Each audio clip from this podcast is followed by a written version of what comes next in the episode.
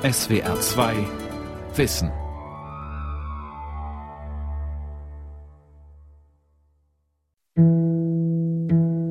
F.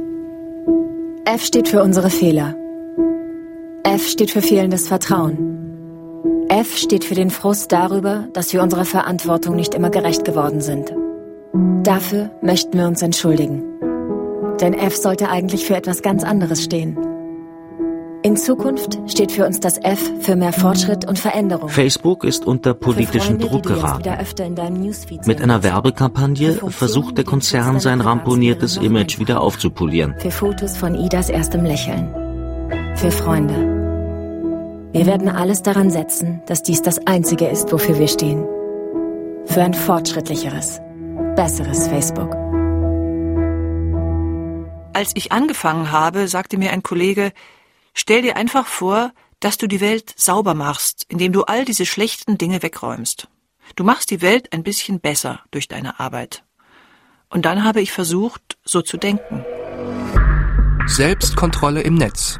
Neue Regeln für Google, Twitter und Facebook. Von Matthias Becker. Eine Reihe von Skandalen hat das Vertrauen in Facebook erschüttert. Im amerikanischen Präsidentschaftswahlkampf verwendete die Firma Cambridge Analytica unter dubiosen Umständen Nutzerdaten, um gezielt Stimmung gegen die Kandidatin Hillary Clinton zu machen.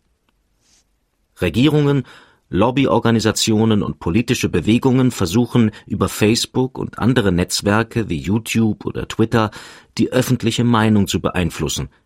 Gerüchte werden gestreut, politische Gegner diskreditiert, oft aus dem Verborgenen, weil die Urheber ihre Identität verschleiern. We didn't take a broad enough view of our responsibility, and that was a big mistake.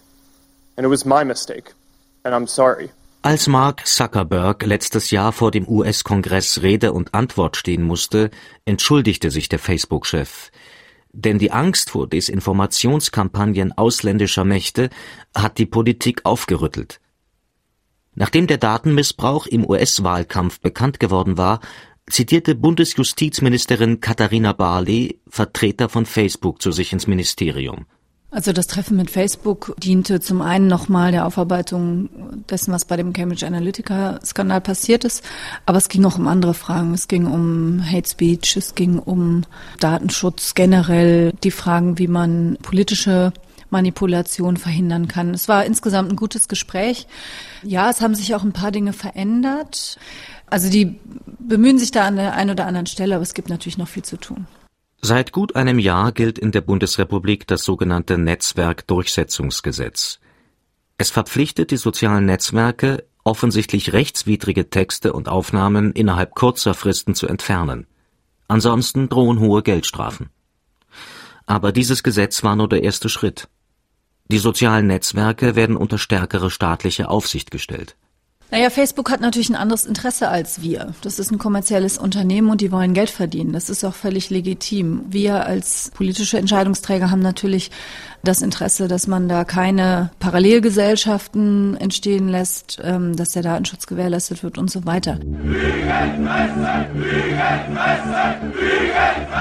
Noch nicht mal in China gibt es sowas und nicht in Russland und nicht in Nordkorea, was hier abläuft. Es gibt noch nicht mal kein Land auf der Welt, wo mehr zensiert wird, wo mehr verboten wird, als in diesem so tollen demokratischen Deutschland. In rechten bis rechtsextremen YouTube-Kanälen und Facebook-Gruppen zirkulieren viele Gerüchte und Verschwörungstheorien darüber, wie die sozialen Medien ihre Inhalte kontrollieren. Aber daran tragen die Unternehmen eine gewisse Mitschuld. Wie und warum sie bestimmte Beiträge empfehlen und andere aussortieren, lässt sich kaum nachvollziehen. Dabei gehören die Internetnetzwerke und Messenger-Apps wie WhatsApp mittlerweile zum Alltag, sagen Nutzer. Ähm, ich verschicke sehr gerne YouTube-Links. Ja, Fotos oder so, ne? Also lustige Videos mache ich jetzt nie, aber Fotos verschicke ich oft, also das schon. Gelegentlich sind es irgendwelche Kuriositäten, manchmal sind es Sachen, die lustig sind. Manchmal sind es politische Inhalte, wo du denkst, okay, das ist jetzt besonders beachtenswert. Zum Kontakt mit Freunden oder zur Organisierung des Alltags. Auch so Verabredungen mit Freunden, bestimmte Gruppen habe ich natürlich, in denen Dinge, Termine etc. abgesprochen werden. Oh ja, doch, das mache ich auch. Die sogenannten sozialen Medien sind kommerzielle Medien.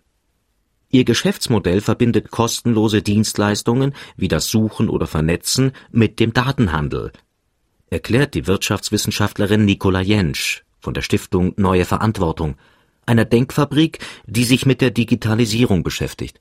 Das sind rein auf Daten basierende Geschäftsmodelle. Was bedeutet, man hat eine Nutzerseite.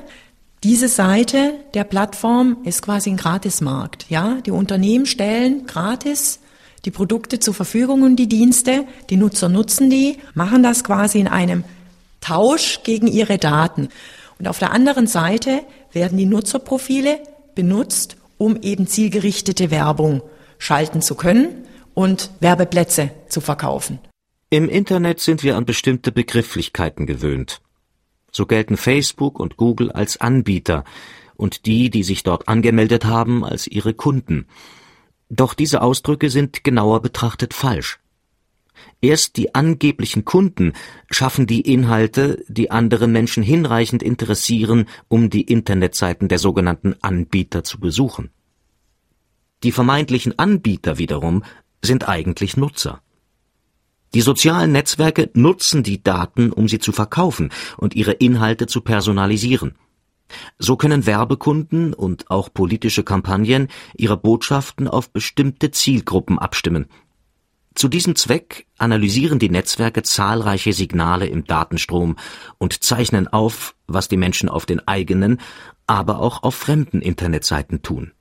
Weil es natürlich darum geht, das Nutzerverhalten so gut wie möglich abzubilden und auch in Echtzeit abzubilden. Ne? Also wenn der Nutzer aktuell einen neuen Kühlschrank sucht, ist es für Sie als Werbetreibender besonders attraktiv, in so einem Umfeld für Ihren Kühlschrank zu werben. Je näher das an den aktuellen Präferenzen ist von den Kunden, desto besser. Ja, ich habe das mal erlebt. Viel, wonach ich so suche. Ne? Neulich habe ich mal nach Kopfhörern geguckt und jetzt kriege ich Werbung für verschiedene Kopfhörer. Ab und zu suche ich für meine Mutter mal ähm, so Medikamente im Internet und zum Beispiel seitdem kriege ich viel Treppenlift-Werbung. I'm sorry to interrupt, but let me get to one final question that kind of relates to what you're talking about in terms of what exactly Facebook is. Bei seiner Anhörung im US-Kongress wurde Mark Zuckerberg gefragt, worum es sich bei Facebook eigentlich handelt. Schließlich würden 140 Millionen US-Bürger ihre Nachrichten über die Plattform beziehen. Macht das Facebook nicht zu einem Medienunternehmen? I think about 140 million Americans get their news from Facebook.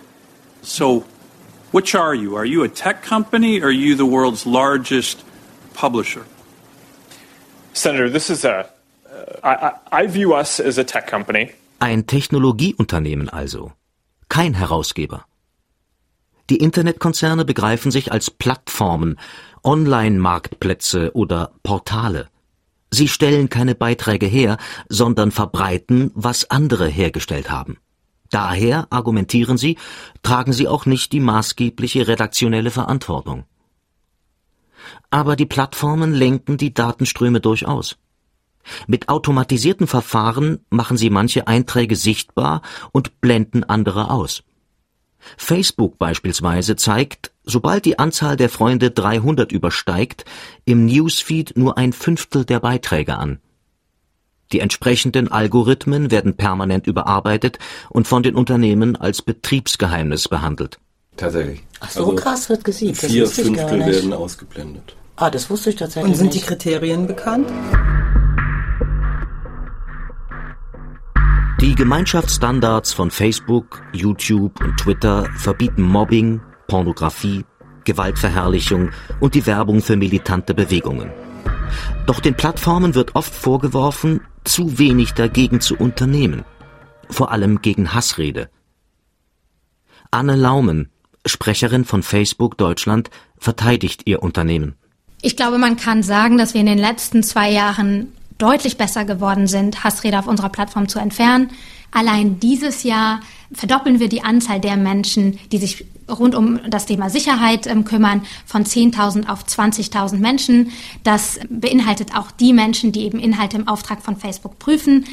Auf Deutsch, aber auch in vielen anderen Sprachen wie zum Beispiel Arabisch, Türkisch und Niederländisch. Im Auftrag von Facebook bedeutet, die Mitarbeiter, die unerwünschte Inhalte aussortieren, sind bei anderen Betrieben angestellt. In Deutschland handelt es sich um die Firmen Competence Call Center in Essen und Avato in Berlin. Content-Moderation heißt diese Branche, die die Inhalte überwacht und gegebenenfalls eingreift. Die Arbeit war wirklich verstörend. Ja, ich habe mit wirklich, wirklich krassen Inhalten zu tun gehabt. Es war vor allem Sexuelles, Hasscontent, Mobbing, Kindesmissbrauch, Tierquälerei, auch politisches, auch total brutale Inhalte von Verbrechern, Drogenhändlern. Sarah kam aus dem Ausland nach Berlin und fand dort eine Stelle bei Avato. Moderatorinnen wie sie werden strikt von der Öffentlichkeit abgeschottet und müssen sich vertraglich zu Stillschweigen verpflichten. Ihre wörtlichen Aussagen haben wir von einer Schauspielerin nachsprechen lassen. Es hat sich angefühlt, als würde mir Abfall in den Kopf gefüllt. Die ganze Zeit. Und ich fühlte mich also, naja, enttäuscht. Enttäuscht von der ganzen Gesellschaft, weil ich das Gefühl hatte, so geht es also wirklich zu. So sind die Menschen also. Und das ist wirklich deprimierend. Content-Moderation ist sozusagen die Müllabfuhr der globalen Netzwerke. Die Angestellten säubern sie vom Schmutz, der in gewaltigen Mengen anfällt. Als ich angefangen habe, sagte mir ein Kollege, stell dir einfach vor, dass du die Welt sauber machst, indem du all diese schlechten Dinge wegräumst. Du machst die Welt ein bisschen besser durch deine Arbeit. Und dann habe ich versucht, so zu denken. Etwa 2000 Moderatoren beschäftigt Facebook in Deutschland. Sie kontrollieren auch afrikanische, südamerikanische und nahöstliche Seiten im Schichtdienst und unter großem Zeitdruck. Das Grundgehalt ist niedrig. Deswegen lohnt sich der Job nur wegen der Bonuszahlungen. Prämien gibt es für große Mengen, wenig Fehler und für Leistungen über dem Teamdurchschnitt. Manchmal arbeitest du acht Tage hintereinander. Manchmal morgens, manchmal nachmittags, manchmal nachts. Okay, dann hast du drei Tage am Stück frei, aber du bist so müde, so müde, dass du einfach nur noch deine Wäsche machen willst und einkaufen und dir was kochen und schlafen. Facebook und Avato betonen, dass Mitarbeiterinnen wie Sarah psychologisch betreut werden. Diese Betreuer sind Psychologen, aber auch Sozialarbeiter und Sozialpädagogen. Informationen über die Befristungen, den Verdienst oder das Prämiensystem geben die Firmen allerdings nicht heraus. Mein Schlafrhythmus war total aus dem Gleichgewicht. Ich habe Schlaftabletten genommen. Da dachte ich, ich nehme die Hilfe an und gehe zu der Psychologin. Als erstes sagte mir die Frau, dass sie gar keine Psychologin ist, sondern eine Sozialarbeiterin. Eine Kollegin von mir ging zu dieser Frau, weil sie Albträume hatte. Sie sagte, Mach dir eine Liste mit allen Sachen, die dir Sorgen machen, und dann verbrenn das Papier. Das wird dir helfen. Wollt ihr mich veralbern? Ich sehe Leute, die sich umbringen, die sich selbst verletzen, die andere Menschen quälen. Da habe ich mich dann entschieden, mir selbst einen Psychologen zu suchen und dafür bezahlt. Unter den Folgen dieser Arbeit leide sie noch heute, sagt Sarah. Es war einfach zu viel für mich. Ich habe Albträume die ganze Zeit dass Leute umgebracht werden. Richtig. Schlimme Dinge. Ich bin nicht mehr dieselbe. Es war eine wirklich schwierige Zeit für mich. Ich habe ein Video gesehen, in dem ein Kind vergewaltigt wird, und ich bin immer noch, immer noch nicht darüber weggekommen. Ich glaube, diese Arbeit hat mein eigenes Sexualleben kaputt gemacht. Ich habe mit meinem damaligen Freund darüber reden wollen, und er hat gesagt, ich kann mir das nicht anhören. Das Netzwerkdurchsetzungsgesetz verpflichtet die Unternehmen, halbjährlich über Zitat Schulung und Betreuung der für die Bearbeitung von Beschwerden zuständigen Personen zu berichten.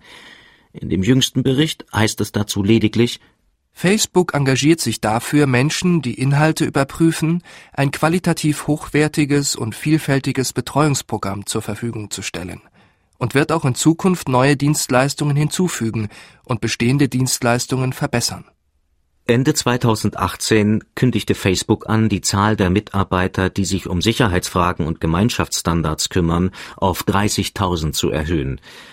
Laut Aussagen des Unternehmens arbeitet etwa die Hälfte von ihnen als Content-Moderatoren, also ungefähr 15.000 weltweit. Zum Vergleich 2,2 Milliarden Menschen nutzen die Plattform. Somit kommt auf etwa 147.000 Nutzer je ein Beschäftigter.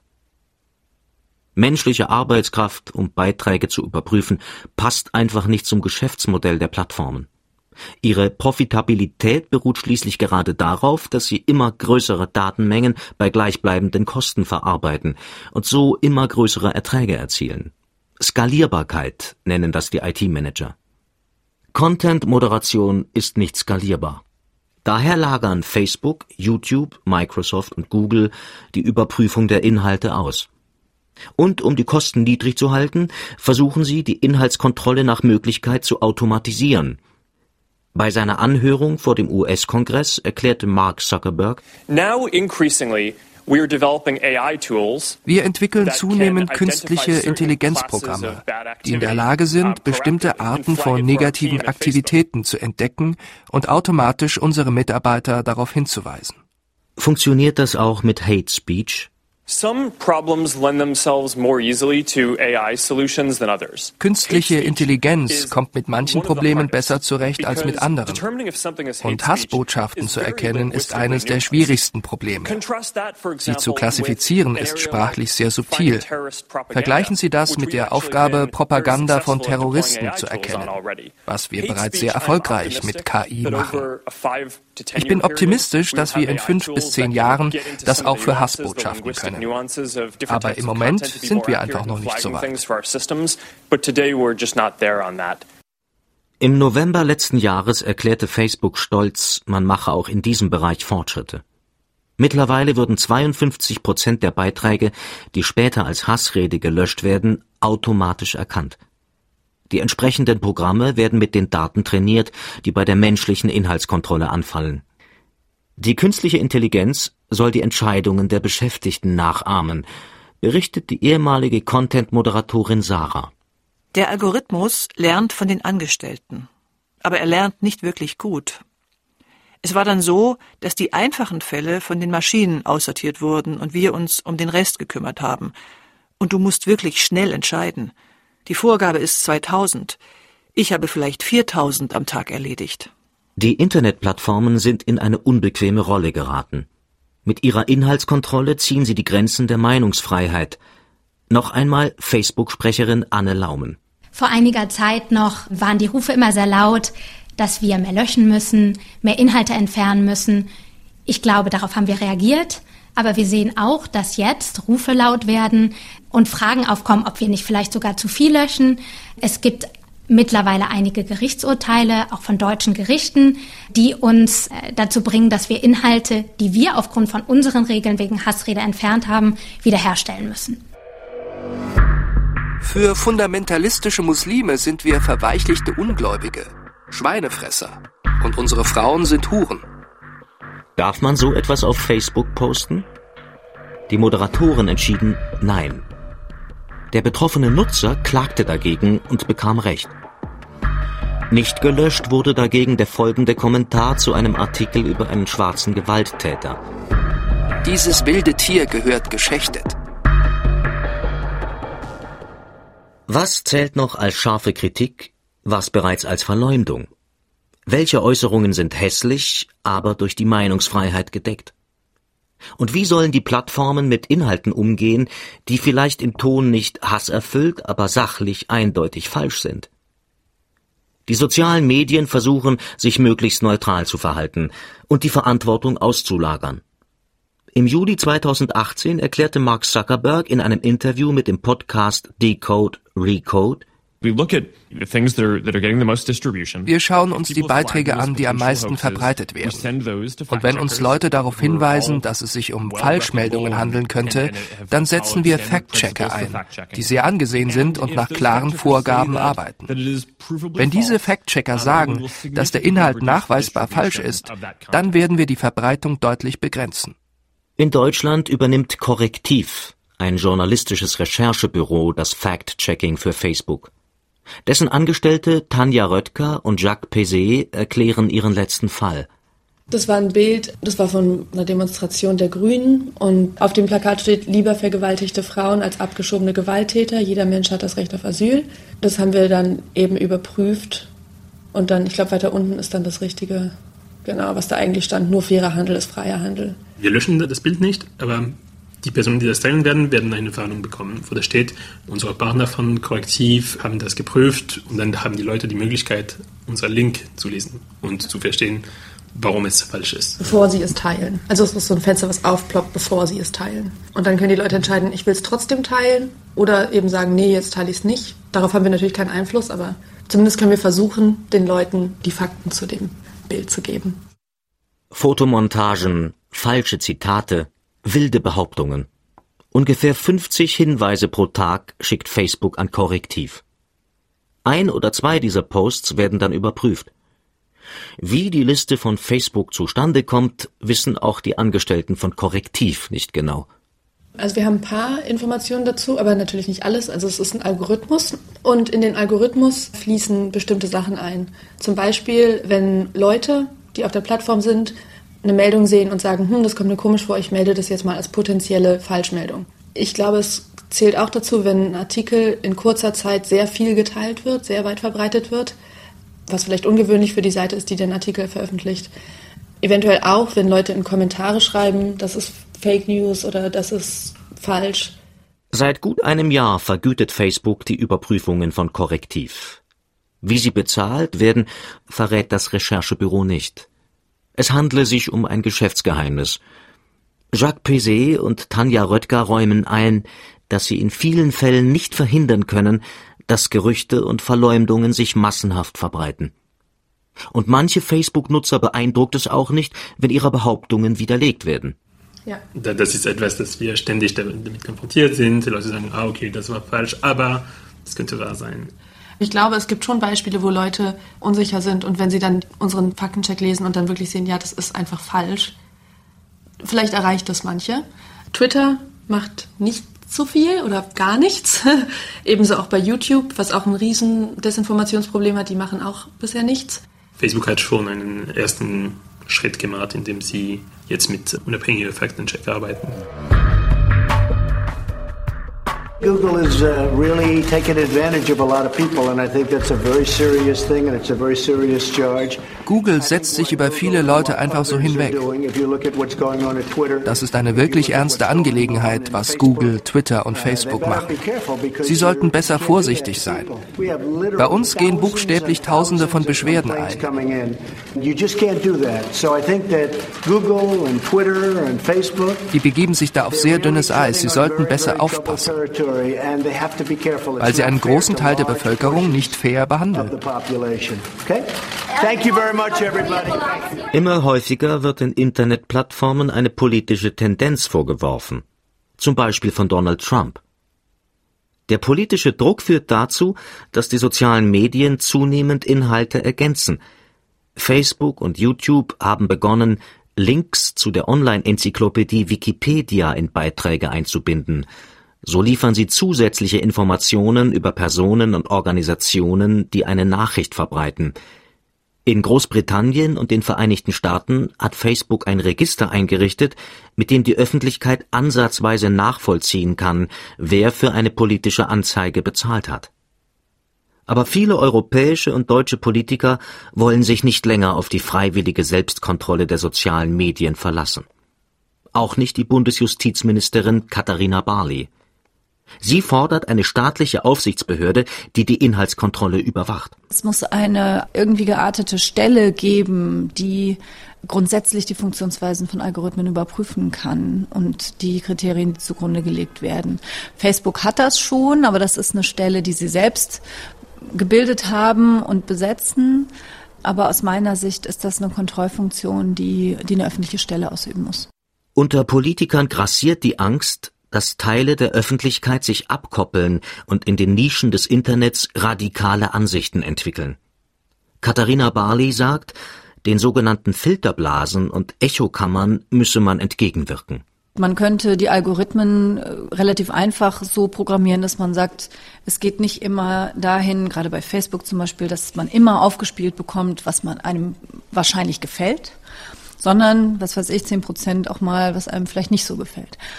Also wenn man beispielsweise erbitterter Impfgegner ist, dann würde man hin und wieder auch mal einen Artikel bekommen, der sagt, warum Impfen eigentlich ganz vernünftig ist. Das stößt sehr schnell auf Kritik, weil natürlich ähm, alle es so finden, dass es Filterblasen gibt, aber jeder seine eigene Filterblase ganz gerne behalten möchte. Der Staat wird Facebook und Co. künftig stärker kontrollieren. Damit schränkt er notwendigerweise die Meinungs- und Pressefreiheit ein und bekommt potenziell ein enormes Machtmittel in die Hand. Bald betreiben die Plattformen in Europa sogenannte Upload-Filter, um zu verhindern, dass terroristischer Content im Netz öffentlich wird. Aber welche Beiträge dies sind, entscheiden die nationalen Sicherheitsbehörden. Die großen Internetkonzerne haben sich im globalen Internetforum zur Bekämpfung des Terrorismus zusammengeschlossen und betreiben bereits eine gemeinsame Datenbank mit verbotenen Inhalten. Aber welche Inhalte in die Datenbank aufgenommen werden, ist nicht transparent. Beschwerdemöglichkeiten und Rechtsmittel gegen den Eintrag gibt es nicht. Im Herbst des vergangenen Jahres haben sich die Plattformen verpflichtet, Zitat, relevanten, authentischen und maßgeblichen Informationen bei den Suchergebnissen und in den Newsfeeds den Vorzug zu geben. Der EU-Kodex gegen Online-Desinformation bedeutet unter anderem, Meldungen von manchen, angeblich besonders vertrauenswürdigen Medien werden bevorzugt behandelt. Aber welche dies sind, wissen wir nicht. Je crois profondément qu'il faut réguler. C'est la condition pour que vive l'Internet libre, ouvert et sûr, Ich bin zutiefst davon überzeugt, dass wir das Internet regulieren müssen. Dies ist die Voraussetzung dafür, dass das Internet frei, offen und sicher bleibt. Wenn wir das Internet nicht regulieren, dann besteht die Gefahr, dass die Grundlagen der Demokratie erschüttert werden. Si nous ne régulons pas l'Internet, le risque, c'est de bousculer les fondements de la démocratie. Mit diesen dramatischen Worten forderte der französische Präsident Emmanuel Macron im November des letzten Jahres mehr Maßnahmen gegen Falschmeldungen und Propaganda. Dabei ist bereits einiges geschehen. Und die Kooperation zwischen den Staaten und den Internetkonzernen findet allzu oft im Verborgenen statt.